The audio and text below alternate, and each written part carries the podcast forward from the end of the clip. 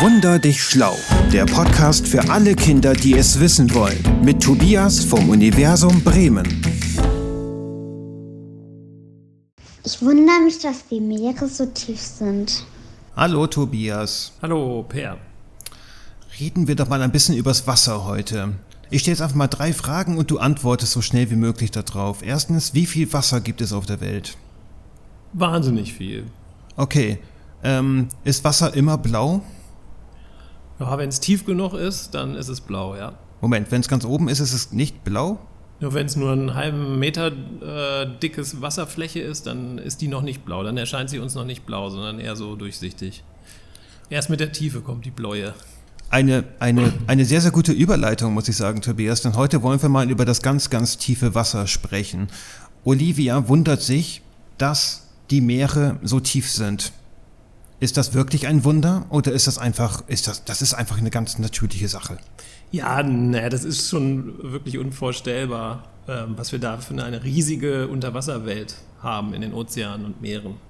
Denn ähm, die machen ja schon alleine 71 Prozent der Oberfläche unseres Planeten aus. Also von der ganzen Erdkugel, da gibt es dann die Kontinente, wo wir uns so aufhalten, und dann gibt ja. es, und 71 Prozent, also zwei Drittel, etwas mehr, sind Wasser.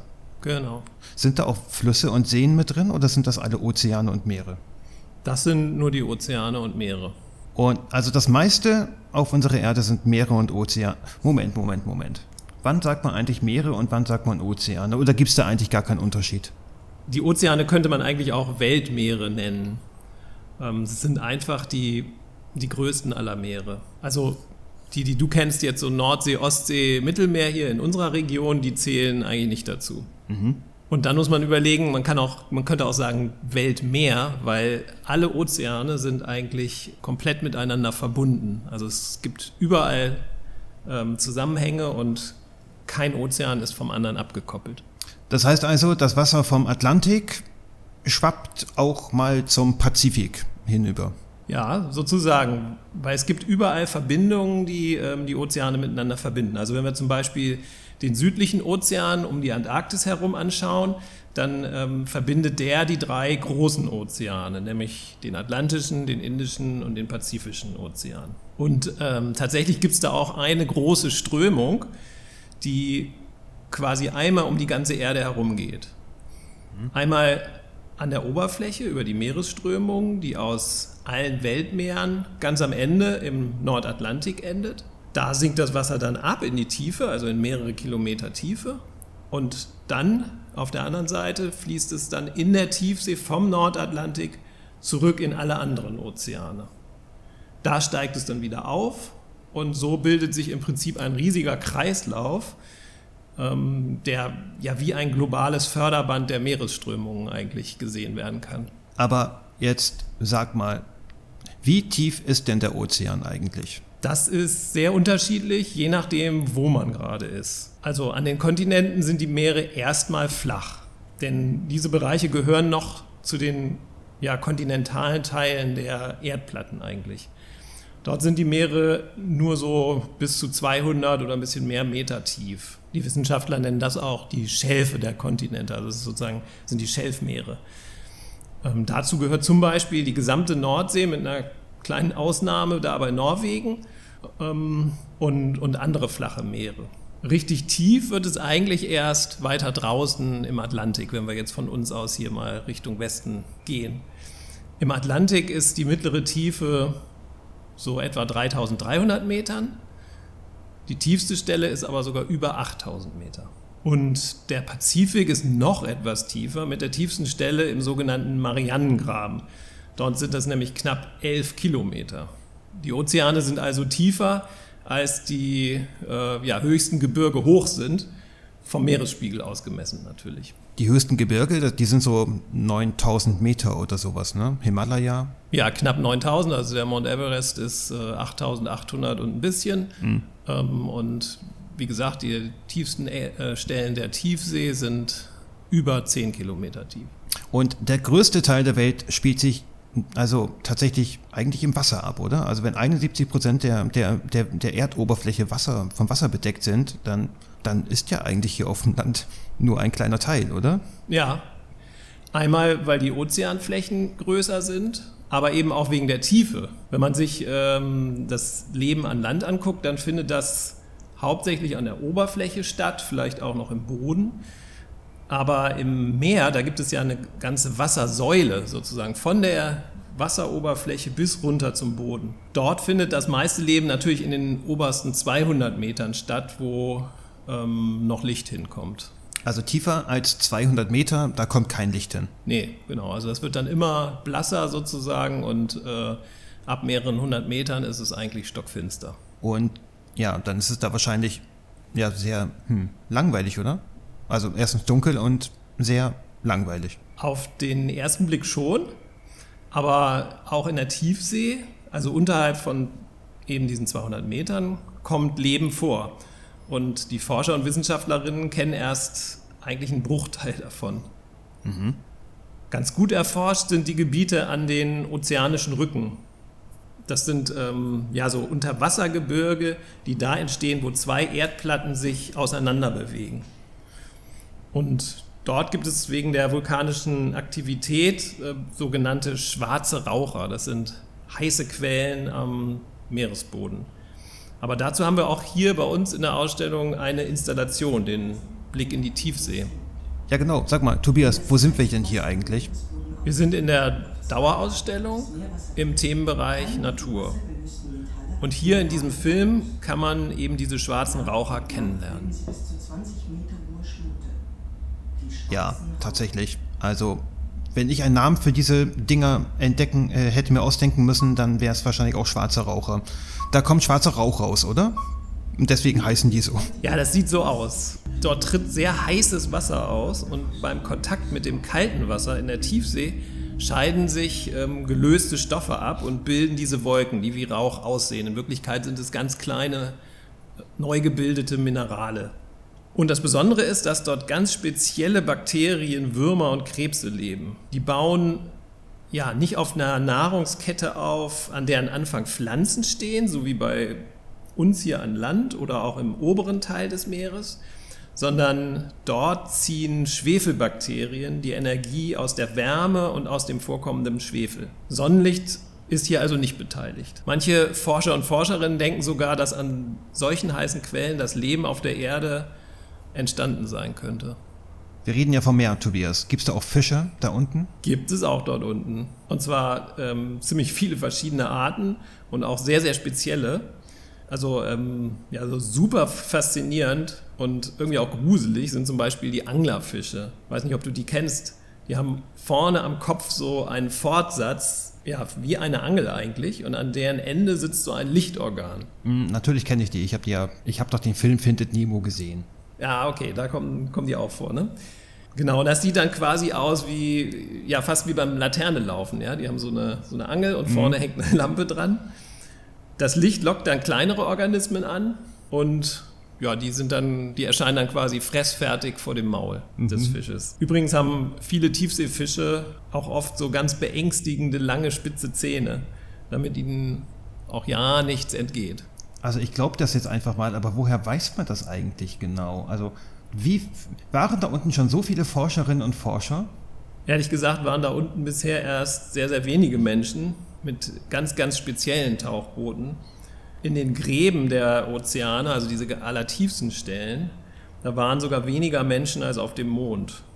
Und da wissen wir ja aus der letzten Folge, dass auf dem Mond erst zwölf Menschen waren. Ja, ich erinnere mich. Ja, es ist einfach wahnsinnig aufwendig, U-Boote für Menschen zu bauen, die diesem enormen Druck dort standhalten. Aber heute gibt es ja sogenannte ROVs, also Englisch, ne, Remote Operated Vehicles, also unbemannte, ferngesteuerte Tauchfahrzeuge. Und dann auch hochtechnische Kamerasysteme, die alles am Meeresboden erkunden können. Übrigens hier am Meeresforschungsinstitut der Uni Bremen, dem MARUM, werden genau solche Systeme entwickelt und für die Erforschung in der Tiefsee eingesetzt. Und genau daher haben wir ja auch den Film hier. Tobias, du hast gerade den enormen Druck unter Wasser angesprochen. Was, was muss ich mir darunter vorstellen? Was heißt das?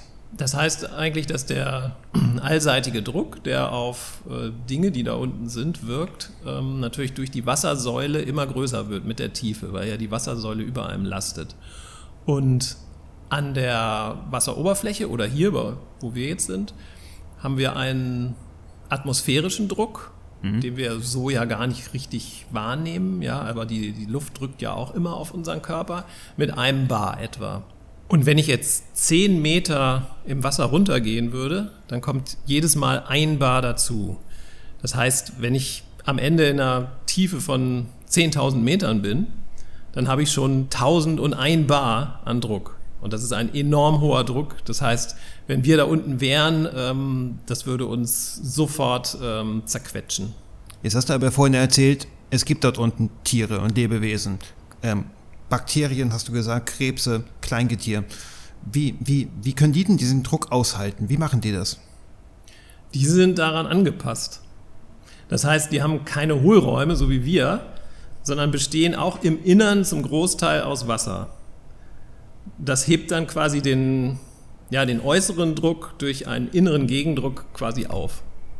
Tobias, ich merke, du kennst dich gut mit diesem Thema aus als Geologe. Das ist doch eigentlich nicht dein. Also Meere sind doch eigentlich nicht dein Fachgebiet, oder? Doch, eigentlich äh, habe ich damit relativ viel zu tun gehabt früher. Ähm, zum Beispiel ähm, auch während meiner Diplomarbeit schon. Und da konnte man auch ähm, sehen, dass man relativ viel an Land über den Ozean lernen kann du standst an Land und hast auf das Meer geblickt. Oder wie darf ich mir das vorstellen? Nee, ähm, ich habe äh, Gesteine untersucht. Und zwar Gesteine in den Alpen. Und das ist irgendwie total spannend, weil das kann man sich kaum vorstellen, aber der Meeres, das, was früher der Meeresboden war, in der Tiefsee, findet sich jetzt heute in quasi luftigen Höhen der Alpen wieder. Also ich habe da ähm, Gesteinsformationen in 2000 Metern untersucht, die eben früher mal am Rande eines Ozeans in der Tiefe als Sand und Ton abgelagert wurden. Die Alpen, dieses schöne Gebirge inmitten Europas, war früher mal der Meeresgrund? Genau, also da gibt es Gesteine, die ähm, einen ehemaligen Ozean eigentlich ähm, widerspiegeln. Das heißt, sie sind abgelagert worden in der Tiefe und sind später rausgehoben worden. Das hat natürlich ganz viel mit der Bewegung der Platten zu tun. Ähm, da wurden zwei Platten gegeneinander geschoben und dabei wurde dann dieser alte Ozean quasi aus dem Wasser gehoben. Und ich habe mir Gesteine angeguckt, die von riesigen Unterwasserlawinen sozusagen äh, oder auf riesige Unterwasserlawinen zurückgehen. Dazu haben wir hier in der Ausstellung übrigens auch ein Exponat. Es nennt sich trübe Ströme, denn genau so heißen diese Unterwasserlawinen. Die Unterwasserlawinen heißen trübe Ströme. Ja, und du kannst ja mal dran drehen, wenn du, wenn du willst. An diesem Rad hier, dieses, okay.